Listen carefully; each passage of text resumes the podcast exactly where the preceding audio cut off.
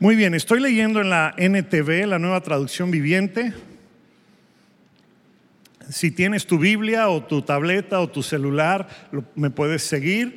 O si no, puedes ver aquí atrás de mí, eh, en la pantalla, eh, o en la pantalla de, tu, eh, de tu, celular o de tu este, computadora o tele, si estás viendo en casa. Dice así, vamos a leer los primeros versículos. Por orden del Señor, toda la comunidad de Israel partió del desierto de Sin y anduvo de un lugar para otro. Finalmente acamparon en Refidim, pero allí no había agua para que el pueblo bebiera. Así que el pueblo edificó un altar, se juntó para adorar y pedir a Dios. ¿Así dice? ¿Qué dice? No, el pueblo se quejó con Moisés danos agua para beber, le reclamaron. Y Moisés respondió, ¿por qué se quejan conmigo? ¿Por qué ponen a prueba al Señor? Pero ellos, atormentados por la sed, siguieron discutiendo con Moisés. ¿Por qué nos sacaste de Egipto? ¿Quieres matarnos de sed a nosotros, a nuestros hijos y a nuestros animales? Entonces Moisés clamó al Señor, ¿qué hago con este pueblo? Están a punto de apedrearme. El Señor le dijo a Moisés, pasa por delante del pueblo, toma tu vara, la que usaste para golpear las aguas del Nilo, y llama a algunos ancianos de Israel para que te acompañen. Yo me pararé frente a ti en la roca, en el monte Sinaí o en el monte Oreb, dependiendo de tu versión. Eh, golpea la roca y saldrá agua a chorros. Entonces el pueblo podrá beber. Así que Moisés golpeó la roca como se indicó y el agua brotó a chorros a la vista de los ancianos. Entonces Moisés llamó a aquel lugar Masá, que significa prueba, y Meriba, que significa discusión, porque el pueblo de Israel discutió con Moisés y puso a prueba al Señor diciendo, ¿está o no el Señor aquí con nosotros? ¿Qué es lo que dijeron? ¿Está o no el Señor aquí con nosotros? O en otras palabras, ¿dónde está Dios? No lo vemos. No lo vemos. ¿Dónde está Dios? Y, antes de, entrar a esto, este, es importante entender que nosotros cometemos el, mismo error.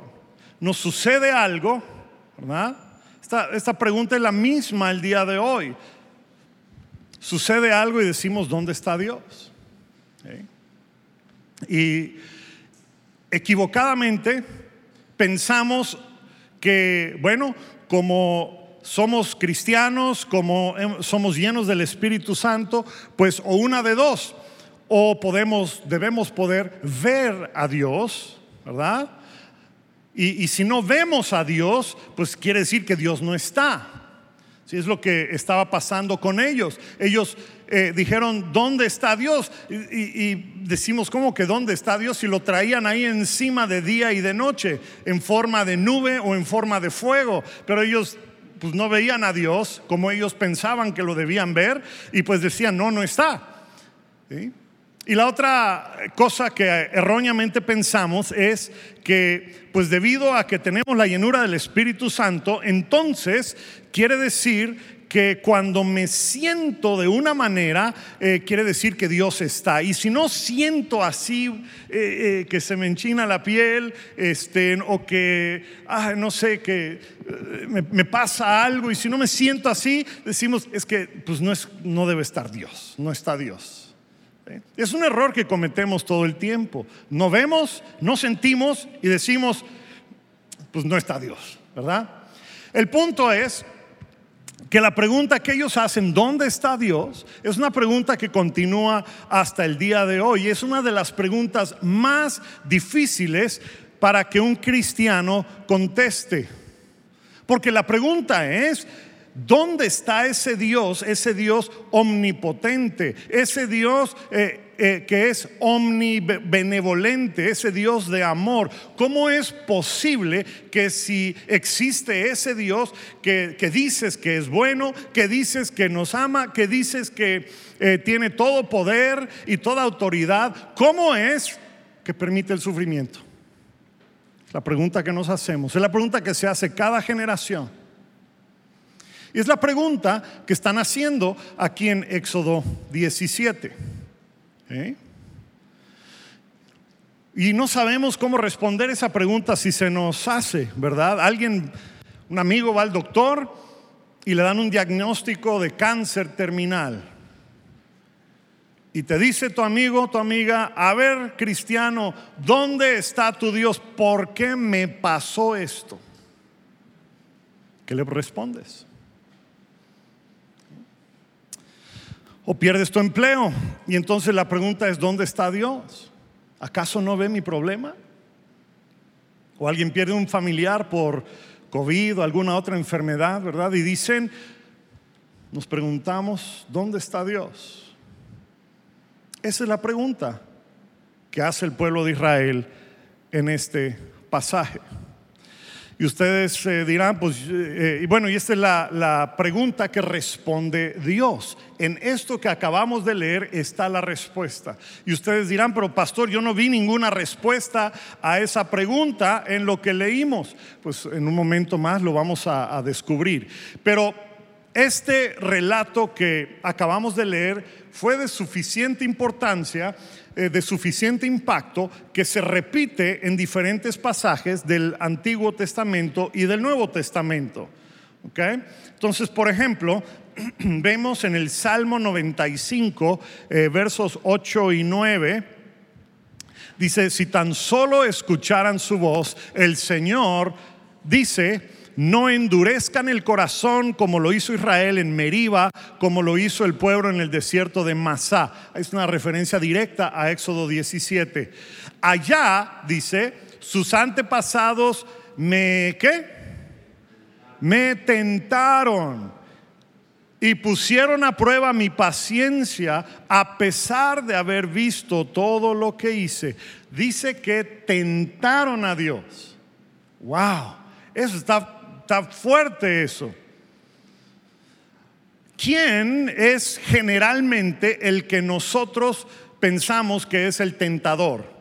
¿A quién identificamos con el que hace todas las tentaciones en el mundo? A Satanás. Y aquí dice, ustedes me tentaron. O sea, tentaron a Dios. ¿Sí?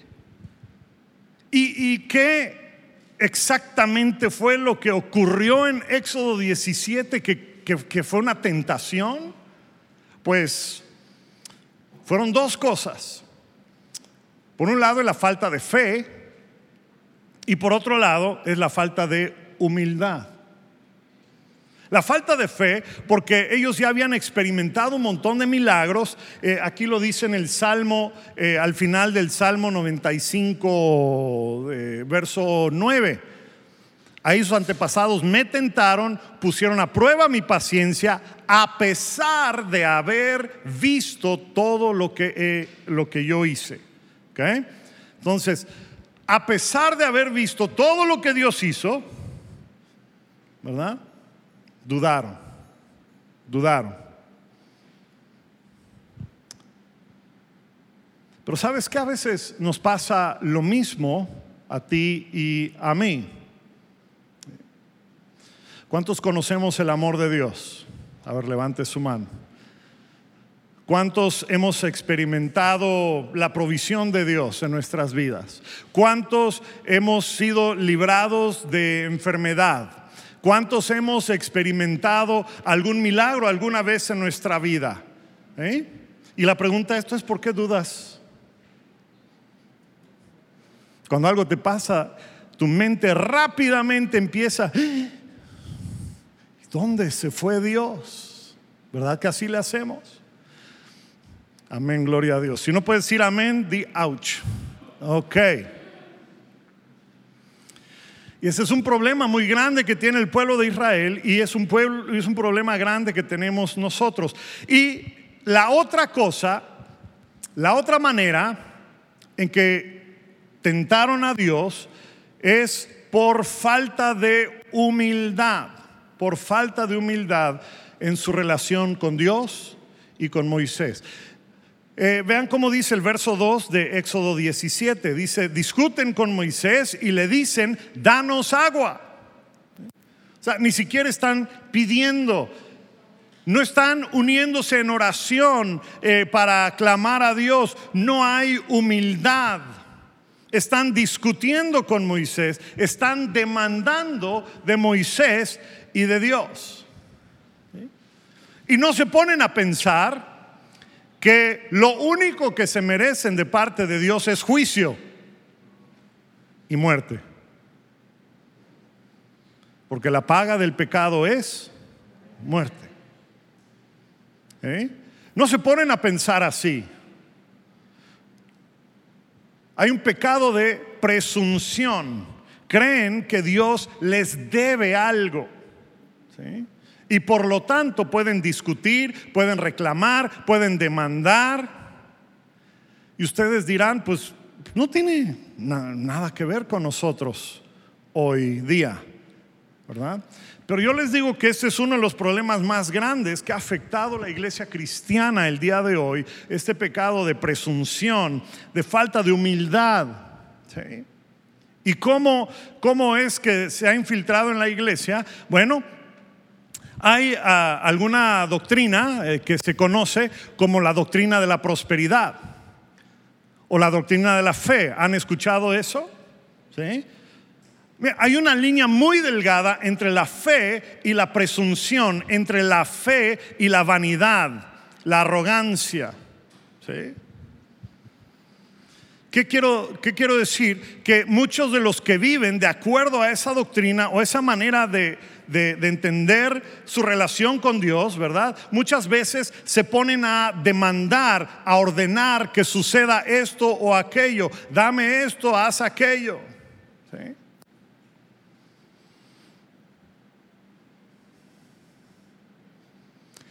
Empiezan a chantajear a Dios.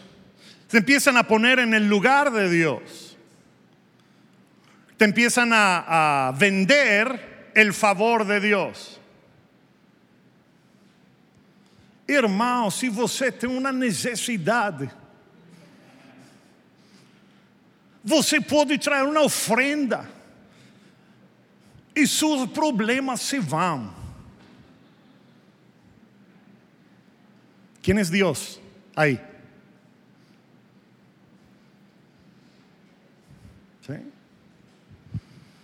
Miren, yo creo en la fe.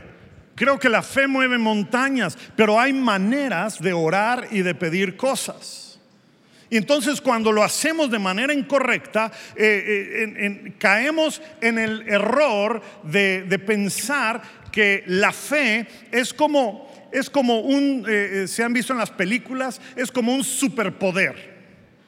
¿Cuál es tu superpoder? No, yo corro rápido. ¿Cuál es tu? Yo tengo fe. Ah, ok.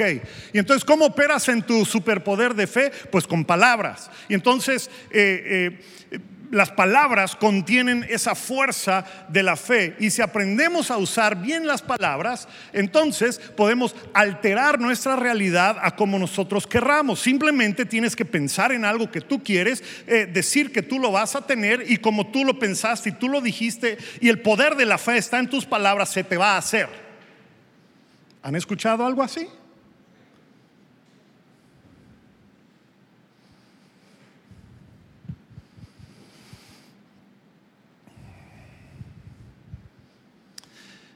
Esto que les digo es algo extremo, pero es algo que ha entrado en alguna medida en muchas iglesias cristianas.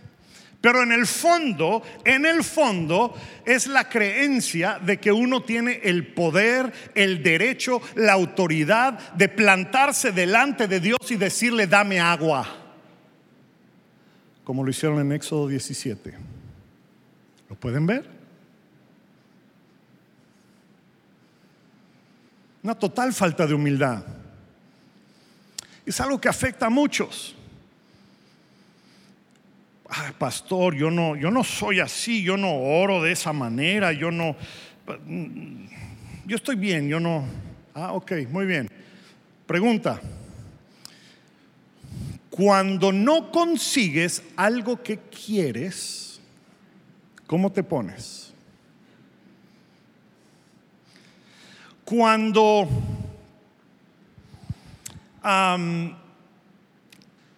no te toca lo que quieres o lo que piensas que necesitas. Si tu mente empieza, empieza a caer en juicio en contra de alguien, ¿verdad?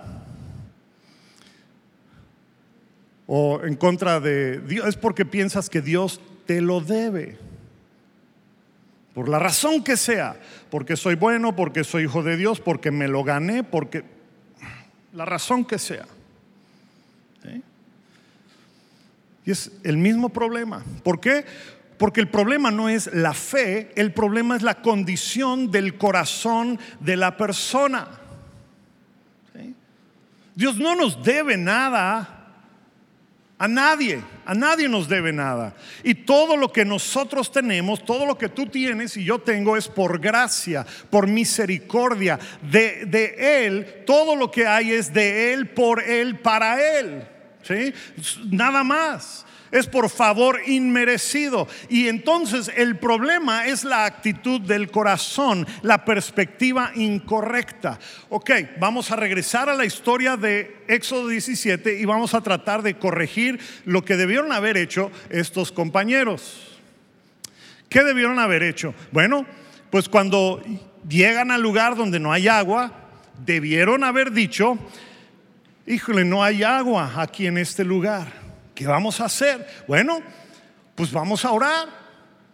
Vamos a, a pedirle a Dios que así como la semana pasada nos dio el maná, la vez anterior abrió el mar, la vez anterior hizo esto, la vez así como nos ha cuidado, vamos a orar y vamos a pedirle, vamos a adorar y vamos a creer que Él va a suplir nuestra necesidad. ¿Okay? Pero aquí en el pasaje no hay oración, no hay adoración, no hay altar de sacrificio y de adoración, no hay nada de eso. Lo que hay es enjuiciar y acusar a Dios y a Moisés. Pero no es la primera vez que lo hacen. ¿Sí? Vean cómo dice Éxodo 14, verso 11. Dice, o sea, estamos en Éxodo 17, pero Éxodo 14, 11 dice, ¿por qué nos trajiste aquí a morir al desierto? ¿Acaso no habían suficientes tumbas en Egipto? ¿Qué nos has hecho? ¿Por qué nos obligaste? Imagínense, ¿por qué nos obligaste a salir de Egipto? ¿Les gustó ese? Ahí les va otro mejor. Éxodo 16, verso 2. Ahí también la comunidad de Israel se quejó de Moisés y Aarón. Verso 3. Si tan solo, eh, es 16, verso 3. Si tan solo el Señor nos hubiera matado en Egipto, protestaban, allá nos sentábamos junto a las ollas llenas de carne y comíamos todo el pan que se nos antojaba, pero ahora nos has traído al desierto para matarnos. Esto es lo que ocurre con nosotros también. ¿Sí? una vez eh, tuve, ¿quién, ¿quién, ya ni me acuerdo quién fue el que me lo dijo, un, eh, hermano este, que había sido deportista junto conmigo. Eh, yo anteriormente, en mi, en mi vida anterior era deportista, ¿ok? Y entonces nos volvimos a ver después de muchos años y si yo estoy ah, este, así purush, como dicen en Yucatán, gordito. El otro estaba así como al triple. Y entonces empezamos a recordar nuestros días de deportista y llegamos a la conclusión que mientras más viejos somos, mejores éramos. ¿Eh? O sea, nuestra memoria falla en reversa, pero falla para mejorar cada vez. siempre recordamos las cosas mejor de lo que eran, ¿verdad? ¿O a poco por qué viniste al Señor? ¿Porque tu vida era perfecta? ¿O porque vivías una vida miserable y te diste cuenta, wow, esto no sirve? Ah, pero ahora ya que estás en las cosas del Señor y tienes que dejar esto, tienes que dejar aquello, me iba mejor de antes.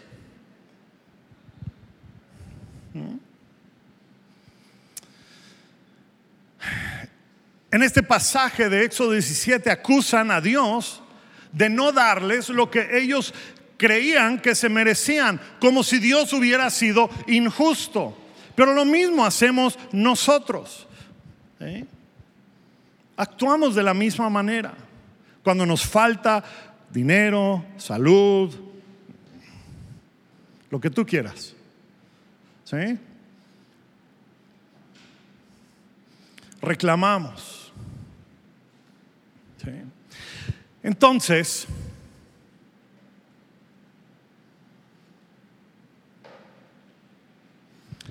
el tema tiene que ver con nuestra perspectiva y la condición de nuestro corazón.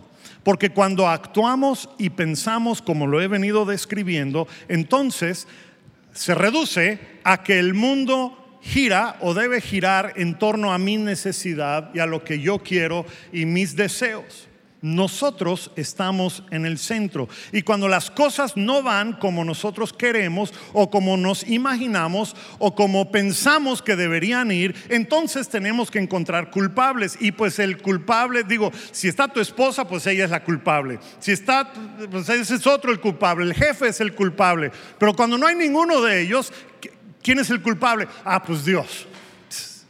Ay Dios, ¿por qué me haces esto? ¿Sí? Estoy medio exagerando, pero así es. Vamos a bajarle dos rayitas. Cuando las cosas no salen bien, preguntamos, ¿dónde estás?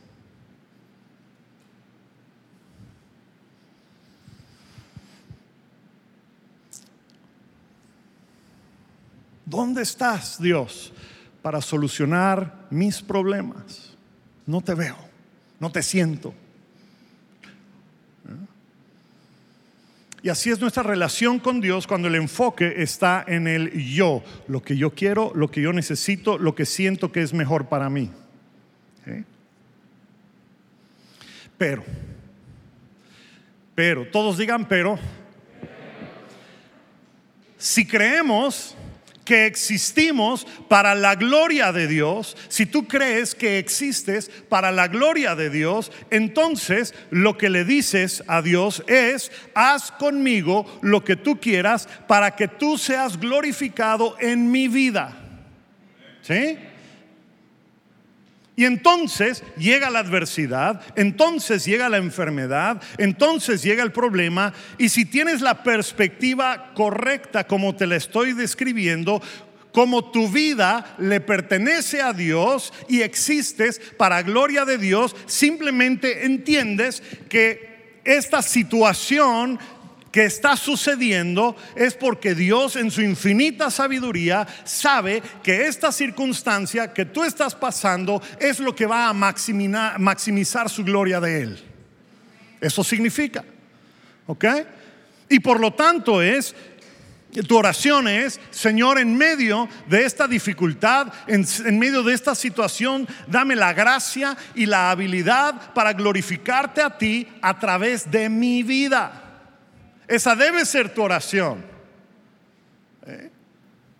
Y a veces Dios se glorifica con una sanidad sobrenatural. ¿Cuántos han experimentado una sanidad sobrenatural? A veces Dios se glorifica con una enfermedad prolongada. Pastor, ¿cómo va a decir eso?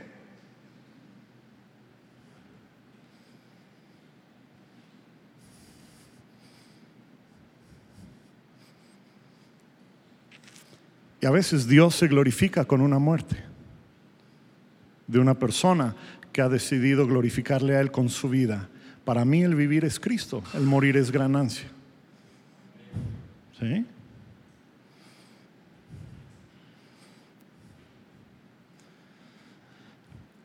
Cuando le dieron el diagnóstico a mi padre de que tenía cáncer terminal del páncreas, sus primeras palabras fueron, yo no hubiese escogido para mí esta manera de irme, pero si es la voluntad del Señor, estoy listo. Y se puso a hacer todo lo que tenía que hacer para dejar en orden su casa, la escuela, todo, todas sus responsabilidades. Dios se glorificó en su vida de 75 años, aún en su enfermedad y más aún en su muerte. ¿Cómo fue la muerte de mi padre? Estábamos cantando. Y el doctor, eh, porque le dijimos al médico, doctor, este, eh, eh, bueno, en una ocasión le habían dado como convulsiones y el doctor sale a decirnos, se está yendo, se está yendo, ¿qué hago? ¿Lo resucito? ¿No lo resucito? ¿Qué hago? Y como no contestamos, se fue y lo volvió a vida y vivió mi papá un par de días más y nos dijo, mi papá, si vuelve a suceder, por favor pídanle al doctor que no lo vuelva a hacer. El doctor no se explicaba. Dice, no entiendo, no entiendo. Normalmente las personas quieren alargar horas, días la vida de un ser querido. ¿Y cómo fallece mi papá? Pues estamos bueno, yo no estaba, estaba llevando a mi mamá a su casa para cambiarse. Nos avisaron, pero se quedaron mis hermanos y otras personas. Estaban cantando, leyendo la palabra, adorando, dando gracias a Dios. Y el doctor entraba y no entendía. Y ya que fallecen, nos dijo el doctor, no entiendo. Ayúdenme a entender.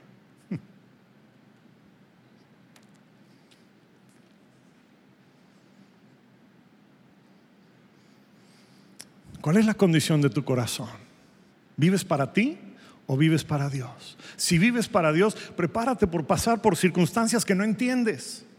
Sí, vas a experimentar milagros poderosísimos, también vas a experimentar periodos de que no entiendes qué está sucediendo.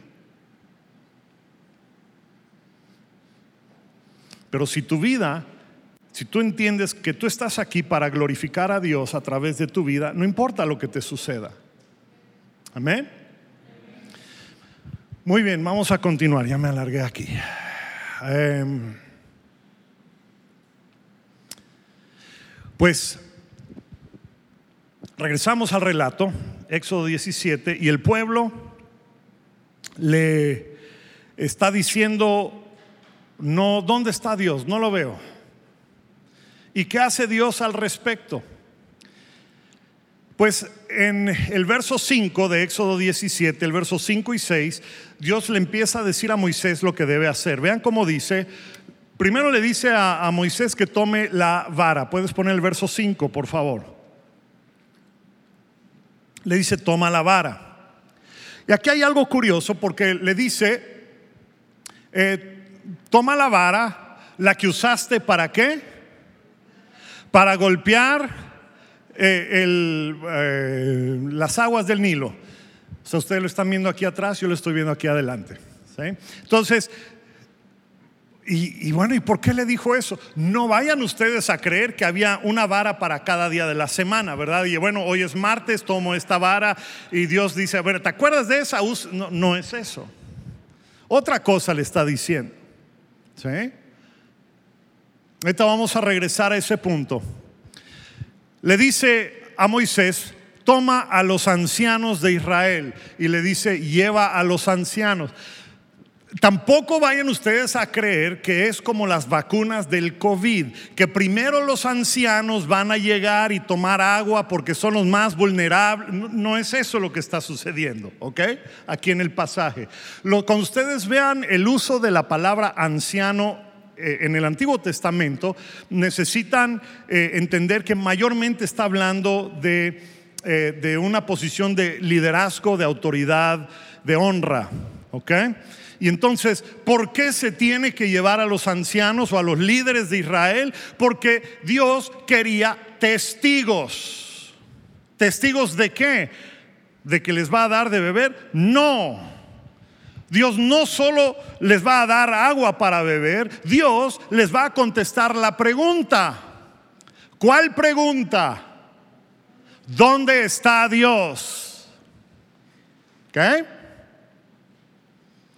Y entonces los quería de testigos, porque les va a responder su pregunta de dónde ha estado.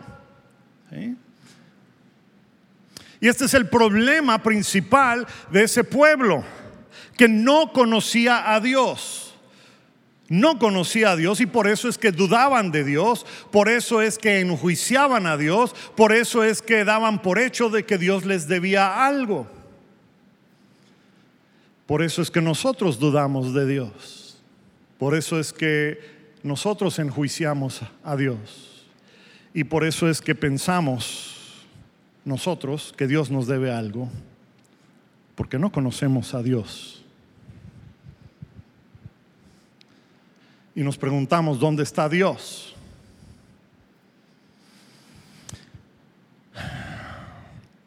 Dios le dice a Moisés, toma la vara la vara con la que pegaste al río Nilo. ¿Por qué es importante esa descripción? Bueno, ¿se acuerdan de las plagas? ¿Cuál fue la primera plaga? La primera plaga fue la del río Nilo, la sangre, el agua se convierte en sangre. Entonces, esa vara que hace Moisés con esa vara, pega, eh, toca el río Nilo y se convierte en sangre. El río Nilo era su fuente, su provisión de agua y con esa vara les quita su agua. Y ahora con esa misma vara les va a dar agua al pueblo de Israel. Pero es mucho más que eso. Porque esa vara eh, eh, representa el juicio de Dios en contra de sus enemigos. La vara representa el juicio de Dios. Desde la primera vez que se usó, ustedes recordarán, llega Moisés y entonces la vara se convierte en serpiente y los magos eh, los brujos hicieron lo mismo. ¿Y qué hace la vara de, Moisés?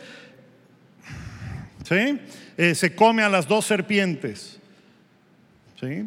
Demuestra su superioridad y el juicio sobre eh, el poder del enemigo. Con esa misma vara, Moisés tocó las aguas y se abrieron del, del, mar rojo. ¿Se acuerdan de eso? Cuando se abrieron de par en par las aguas y entonces el pueblo de Dios entra ¿Y qué sucedió después? Se cierran las aguas sobre el ejército enemigo. Esa vara es la vara de la justicia de Dios en contra de sus enemigos. Y entonces, cuando Dios le dice a Moisés, toma esa vara, Moisés dice, por fin ya les tocaba darle vara a estos, a, estos, a, quién me a los, a los líderes. Vamos a empezar con ellos, hasta que se me caiga el brazo les voy a dar.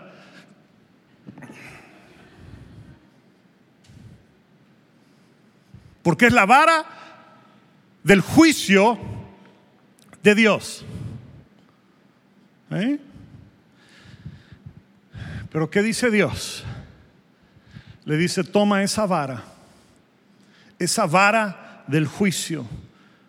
La vara con la que seguramente yo debo castigar al pueblo y anda a la roca. Puedes poner ese versículo, por favor. Verso 6. ¿Qué es lo que dice Dios? Yo me pararé frente... Eh, eh, ¿ah? ¿Dónde está Dios? Ok, ¿dónde está Dios? En la roca. Cuando Moisés golpea la roca, ¿a quién le está pegando? A Dios. Dios recibe el castigo que debía caer sobre ese pueblo, lo recibe sobre sí y de un costado sale agua de vida. ¿Les recuerda algo esto?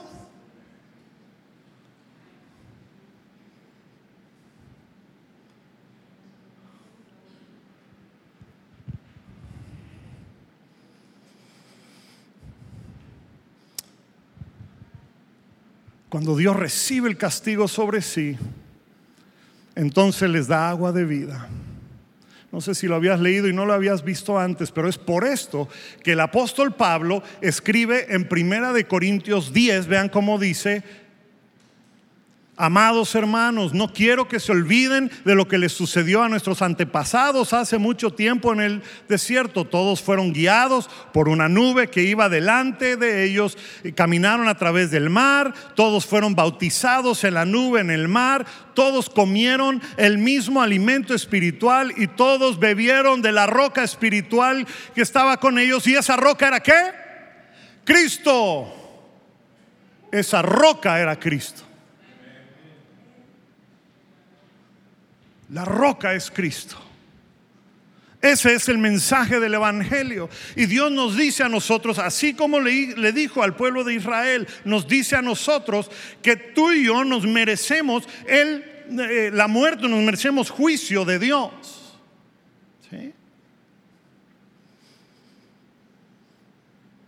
Y hay una madera, un madero por medio de cual se ejerce ese juicio y a través de esa madera tú vas a recibir el juicio de tus pecados, pero en lugar de que te apliquen a ti el juicio de tus pecados, Dios toma sobre sí tus pecados en la forma de Cristo y de él sale el agua de vida. Amén. ¿Lo puedes ver?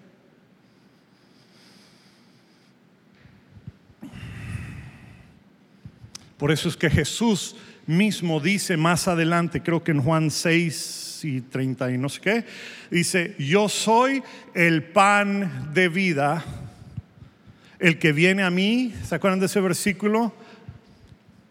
Nunca más volverá a tener hambre y el que cree en mí no tendrá sed. Jesús se identifica con el agua que da vida el que tenga sed, venga a mí y yo saciaré su sed. Así se lo dijo a la mujer samaritana. La roca es Cristo. Y te quiero decir que si tu confianza y, tu fe y tu confianza está puesta en cualquier otra cosa aparte de esa roca, no va a prosperar. Siempre vas a estar pensando ¿Dónde está Dios? ¿Por qué me va mal? ¿Por qué esto? ¿Por qué el otro? Ya me pasó esto, ya me pasó aquello. ¿Dónde está? ¿Eh?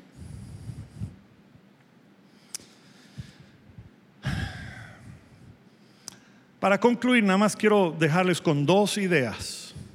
Primero el verso 5 de Primera de Corintios 10. Vean cómo dice Primera de Corintios 10, verso 5 justo después donde dice la roca era Cristo, dice, sin embargo, Dios no se agradó con la mayoría de ellos y sus cuerpos fueron dispersados por el desierto, murieron, aún después de haber probado de esa agua que vino de la roca. ¿Sí? Aún después de todo lo que Dios hizo por ellos, sus vidas no dieron fruto de arrepentimiento. No llegaron a su promesa. Y yo espero que si tú vienes a este lugar, a esta congregación, si tú nos ves eh, semana tras semana y consideras a este lugar el lugar donde tú recibes el alimento espiritual, el lugar de donde tú eres, eh, recibes las aguas del Señor, mi oración es de que tú no te quedes en el desierto y perezcas ahí. ¿Sí? La segunda cosa con la que quiero dejarles es que la pregunta, ¿cuál es la pregunta que respondió Dios? ¿Dónde está Dios? Se responde aquí. Primera de Corintios 10, verso 4 dice que todos bebieron de la roca espiritual que qué? ¿Que qué? Viajaba con ellos. ¿Dónde está Dios? Está al lado tuyo en este momento. Amén.